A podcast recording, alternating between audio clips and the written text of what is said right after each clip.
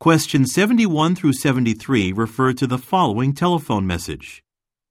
Hi, Candace. It's Ryan Sterling. I got your message. So, you have to fly to New York tomorrow for business? I'm sorry to hear that your car's in the shop. I don't mind giving you a ride in the morning, but if I do, we'll have to leave earlier than the time you mentioned. I'm getting together with some friends for lunch and don't want to be late.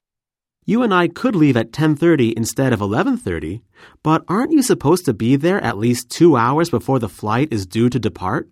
If so, then we really should leave by 10 at the latest.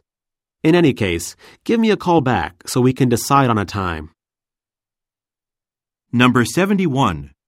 Where most likely does Candace want the speaker to take her?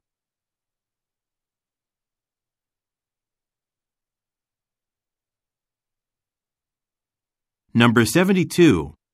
Why does the speaker want to leave earlier?